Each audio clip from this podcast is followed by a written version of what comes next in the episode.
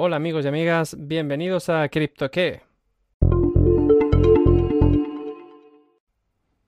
Hola Luis, ¿cómo estás? Hola Darío, ¿qué tal? Muy bien, ¿y tú cómo estás? Muy bien, muy bien. Después de, del episodio de la semana pasada, que fue bastante, bastante largo, ¿qué te parece si esta semana hacemos un episodio un poco más corto?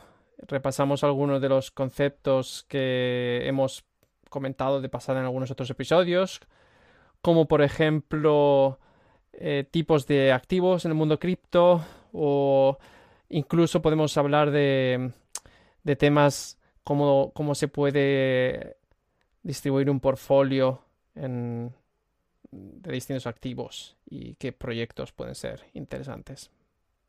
Es un tema muy interesante porque cuando cualquier persona piensa en invertir, Siempre se piensa en el típico consejo que te dicen en cualquier película de acción. Diversifica, no pongas todos los huevos en la misma cesta. Y el mundo cripto no deja de ser un ejemplo de mercado en el cual se debe de mirar a la diversificación de manera natural. La pregunta es, queridos oyentes, ¿nosotros sabemos lo que significa diversificar en el mundo cripto? Pues vamos a echar un vistazo y si no lo sabemos, lo examinamos juntos. Muy bien. Para empezar, a mí me gustaría desmitificar esto de que el mundo cripto es solo Bitcoin, aunque cualquiera que haya escuchado todos los episodios anteriores seguramente ya ha pasado por ahí y ya sabe de qué va un poco el tema. Pero si nos abstraemos, a mí me gustaría dividir, al menos conceptualmente, la división que yo tengo más clara entre criptomonedas, tokens de plataforma, tokens de utilidad, tokens securities y luego tokens transaccionales o de pago. Y te lo voy a ir explicando con ejemplos a ver si nos queda claro. Esta es una de las múltiples divisiones posibles, pero para mí es la que más claro me deja en dónde, qué distintas posibilidades existen en materia de eh, concepto. Muy bien, pues ¿qué tal si empezamos con la primera que has comentado, que era la criptomoneda? Vale, pues la criptomoneda básicamente tiene el mismo propósito que la moneda tradicional en el mundo ordinario, es un almacenamiento de valor. Lo único que tiene de especial es que es descentralizada y que la, puedes almacenar tú tranquilamente y seguramente. Ahí es donde encuentras el ejemplo del Bitcoin. Sin embargo, dentro del mundo de las monedas también están las monedas que tienen un enfoque hacia la privacidad. Porque recordemos que aunque el Bitcoin esté eh, en teoría protegido por la criptografía, eso no quiere decir que tú seas anónimo. Son dos conceptos bastante distintos, ¿verdad?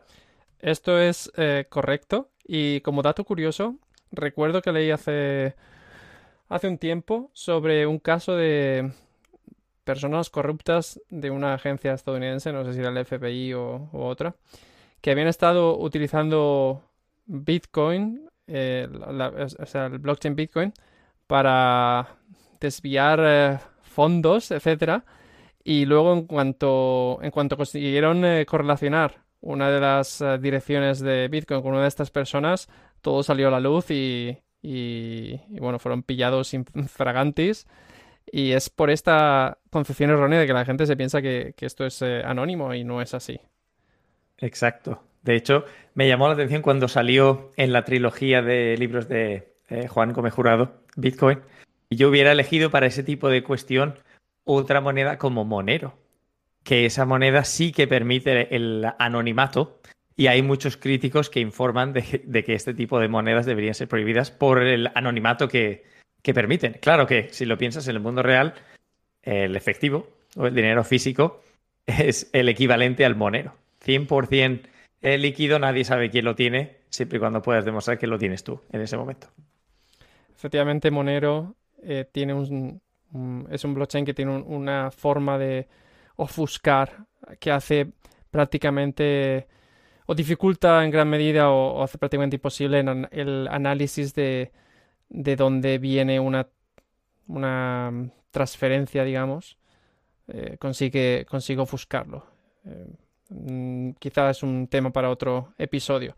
Pero es una, es una criptomoneda que se usa mucho en eh, lo que se conoce como Darknet, todo el mercado subyacente de Internet donde se hacen todo tipo de todo tipo de operaciones ilegales y bueno, ese es quizá el motivo también por el cual no nos hemos no nos hemos eh, centrado mucho en, este, en esta criptomoneda porque no estamos interesados ni promocionamos el uso de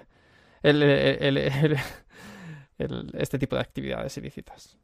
Aunque yo soy muy fan de Monero y cualquiera que tenga dudas sobre la legalidad, nadie se pregunta de estas dudas acerca del efectivo. Y lo, con eso lo vamos a dejar ahí. Es un debate para otro episodio. Pero bueno, nos queda claro las criptomonedas en sí, el almacenamiento de valor clásico y, el intercambio, como siempre. De acuerdo. Si nos movemos al siguiente tipo de token, ahora cubrimos el token de plataforma, que son aquellos tokens que permiten, que se, eh, originan de plataformas que permiten hacer todos los em, otros activos posibles en el mundo cripto. Por ejemplo, Ethereum en sí es una plataforma. Sobre Ethereum se construyen muchas otras, muchos otros tokens que proporcionan una utilidad. Pero Ethereum en sí no proporciona ninguna utilidad más allá de servir como plataforma. Y entonces el valor del token de plataforma valdrá a medida que los usuarios vayan adoptando eh, este, el uso de esta plataforma y vayan consumiendo, en el caso de Ethereum, por ejemplo, gas y se vayan necesitando. Esto es lo que lleva el precio em, tanto hacia arriba como hacia abajo, la utilidad y la adopción. Pero vamos, el concepto es el mismo, es un token de plataforma. Correcto. Y en este tipo de, blockchains hay una forma de imaginárselos que, que a mí me parece bastante curiosa y fácil de entender, que es visualizarlos como si fuese una especie de sistema operativo distribuido. O sea, al final estas plataformas, como tú dices, permiten que otras personas creen funcionalidad en estas plataformas. Entonces al final esos son programas que están escritos en determinado lenguaje y que se ejecutan en, la plataforma eh, a través de, de, este software distribuido de la plataforma que opera en los distintos ordenadores. Y a la hora de la verdad, si quieres utilizar la plataforma, tienes que pagar el gas con el token de la plataforma, que es el motivo por el cual Ethereum es el número 2 en el ranking, en esencia. Bueno, Ethereum, además de ser un proyecto que, tiene mucha trayectoria, porque empezó bastante pronto, em, introdujo esta idea de los smart contracts, que básicamente ampliaba eh, la concepción de lo, del Bitcoin, que Bitcoin tenía una propuesta basada en, en solucionar el problema de las transferencias de dinero digitales, evitando el problema del doble gasto, etcétera, etcétera, y el almacenamiento de valor, como tú comentabas. Y Ethereum añadió este, esta cosa extra de decir, no, vamos a proporcionar una plataforma donde la gente lo que pueda es generar sus propios programas o define sus propios smart contracts y entonces usas los Ether, es como echarle una monedita a, a la máquina a la máquina traga perras y entonces ahí ya puedes ejecutar la operación, ¿no? Pues, pues así. Exacto. Y hay más plataformas, además de ET. Dime EOS viene a ser otra. Pero vamos. Em, me gustaría mencionar las que hemos comentado, pero deberíamos comentar en el futuro probablemente el caso del ecosistema Polkadot y Cardano eh, con plataformas interesantes. En cualquier caso, para no desviarnos del tema, porque esto da para múltiples episodios futuros, Luego entramos ya en, los tokens de utilidad. Y esto enlaza con lo que comentábamos en el capítulo anterior acerca de la diferencia entre un token de utilidad y un token de security o un, o un token que te da acceso a un valor. Un token de utilidad te permite acceder a la funcionalidad para la cual fue creado. Por ejemplo, si tú quieres utilizar la red Arway para almacenar información, tú necesitas tener el token. Mm. Para esto sirve. Eso es literal. La utilidad del token es poder utilizar la función para la cual se construyó. Lo mismo se aplica a Filecoin. Si quieres utilizar el almacenamiento que te proporcionan, tienes que tener Filecoin. Exacto. Y lo mismo se aplica a otros, a otros blockchains que, por ejemplo, proporcionan eh, una plataforma de, cálculo eh, distribuida, donde tú vas a poder utilizar sus tokens para, para ejecutar eh, cosas en, la red. Podría ser, no lo sé, cualquier cálculo complejo que requiera de un ordenador mm, potente. A lo mejor esta blockchain te va a proporcionar una serie de una, red de ordenadores donde los ordenadores son muy, muy potentes y vas a poder pagar por, con ese token para, para utilizar la plataforma. Una pregunta. Por E- supuesto. Ethereum. ¿Podríamos decir que en cierto modo eh, el Ether también es un utility token? Si lo utilizas conceptualmente para servir un propósito dentro del blockchain, dentro de la plataforma, se podría decir que sí. Pero en, en este caso, ¿qué utilidad le ves para poder clarificar? Porque yo no lo he visto, pero los hay que diferencian también entre tokens de gobernancia, porque la única utilidad que te da token es que puedes votar acerca del desarrollo de la plataforma. Y esto es un específico motivo de valor, por ejemplo.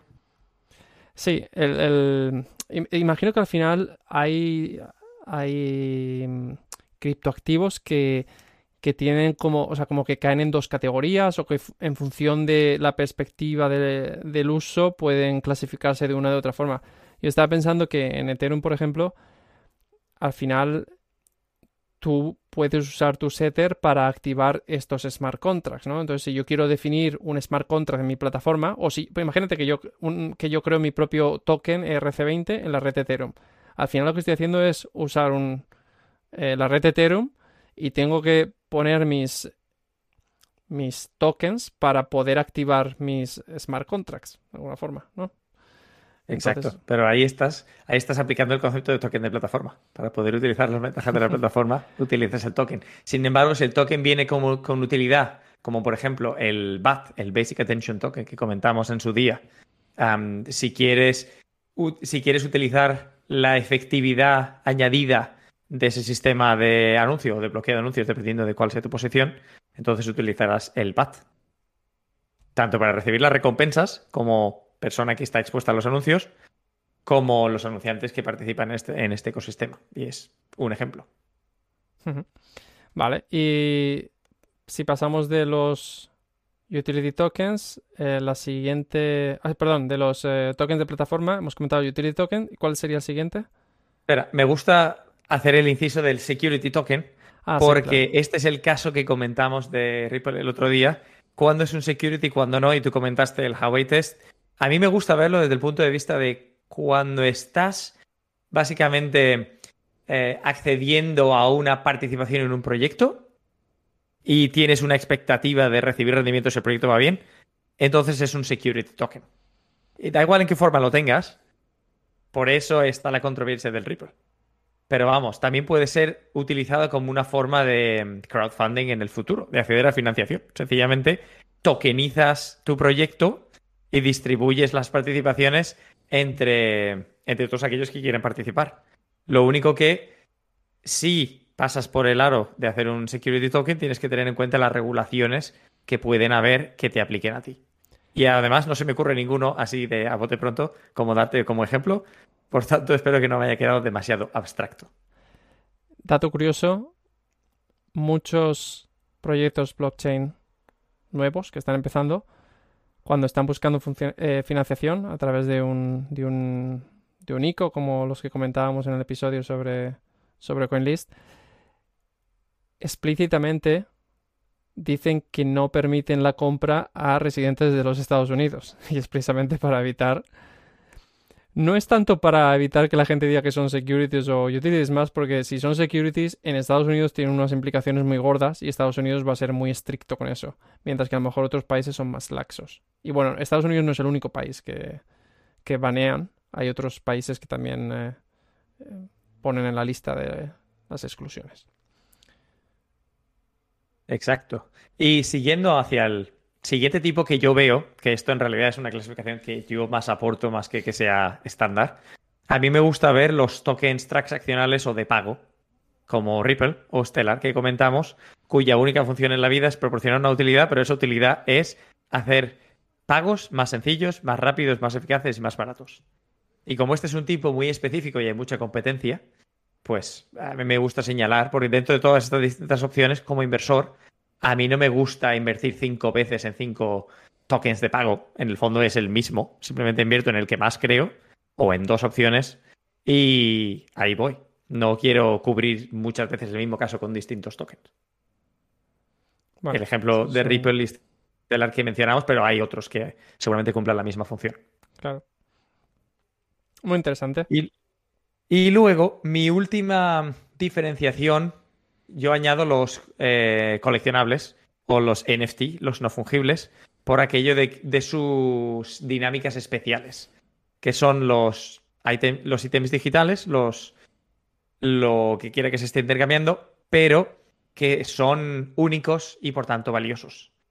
Y ya entonces puedes tú, em, como inversor, por cierto, y por supuesto, esto no es ningún consejo de inversión, esto es solamente una clasificación genérica, esto hay que decirlo, determinar si tú quieres participar adquiriendo un token no fungible específico y tú dices, ah, pues este artista digital me encanta, voy a adquirir uno, o si decides adquirir el token sobre la cual está em, funcionando el, intercambio en sí.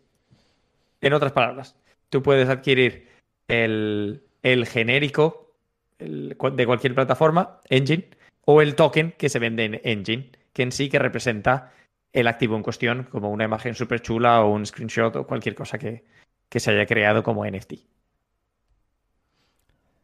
Muy interesante.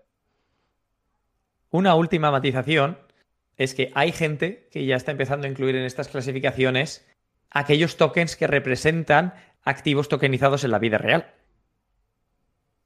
Aquellos que dicen, ah, pues este edificio lo vamos a tokenizar y este, este token va a representar la propiedad de ese edificio. Vale, pues si tú consideras este caso y vas a invertir en él y tú lo consideras muy distinto de todos los otros, que se puede especificar, pues sí, entonces es una clasificación distinta y entonces ya no estás ligado al valor del token, ya estás ligado al valor del activo subyacente. Por eso la gente lo separa en materia conceptual. O sea, ahí ya importa poco cómo se llama el token, importa más bien si es en caso de un edificio o de un apartamento, pues el valor del apartamento en sí.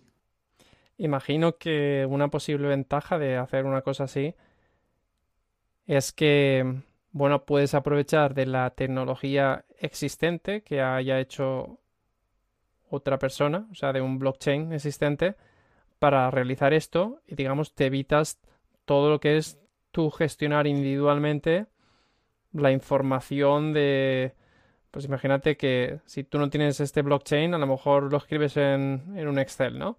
O, o, te creas una base de datos, o te creas una aplicación que te hace específicamente esta gestión de saber cuántas partes dispone este, por ejemplo, imagínate que estás alquilando espacio horas en una, en una oficina de coworking, ¿no?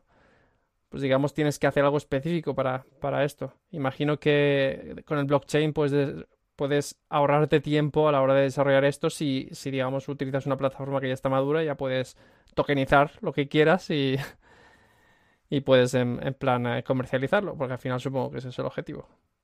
Y en el fondo también, si tú lo miras desde el punto de vista de tú ser el que está tokenizando el activo, te permite acceder a financiación al nivel de granularidad o a, por decirlo de otra manera, Normalmente no se permitiría a alguien con 100 dólares acceder a un negocio en el cual se va a comprar un apartamento, pero como no tienes este tipo de limitaciones, porque no hay tantas trabas administrativas, en lugar de necesitar cinco personas invirtiendo 20 mil dólares, puedes acceder a un montón de personas invirtiendo lo que deseen, desde 100 dólares hasta 10 mil, por ejemplo. Y esto permite rellenar las cuotas necesarias mucho más rápido y por tanto expandir el negocio más rápido. Aparte de que eh, tiene un efecto secundario que es la democratización de, la economía en el blockchain, ¿no? Porque cualquier persona, independientemente de su capacidad financiera, puede participar en estas inversiones colectivas. Sí, normalmente suele haber un mínimo, pero el mínimo suele ser bastante bajo. Y si se promete un interés, vamos a decirlo, del 15%, y el proyecto funciona como el promotor espera, el 15% te lo dan de lo que tú hayas invertido. Así que es democratizar, desde luego, porque permite acceder a nuevas posibilidades de inversión a gente que normalmente no tendría acceso en otros canales. Dicho sea esto, a mí me gustaría hacer también el inciso. Esta vez, más o menos, como yo divido el mercado y lo que a mí me ayuda a entender cuando yo miro mi portfolio, en qué estaría invirtiendo y si estoy diversificando o no. Si, por ejemplo, hay otras, otras maneras de cortar el mercado, de hacer divisiones artificiales para entenderlo, y dependerá de cómo vea el mercado cada cual.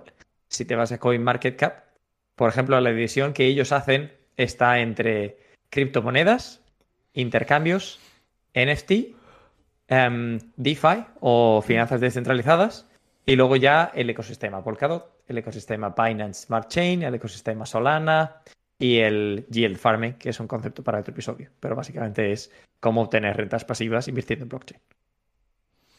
¿Alguno de esos conceptos que quieras explicar en más detalle?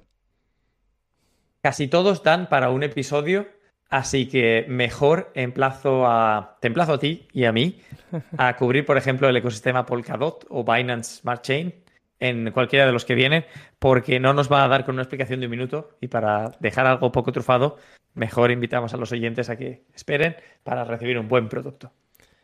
Muy bien, pues me parece muy bien. Entonces eh, terminamos eh, aquí este episodio, que esperamos os haya gustado.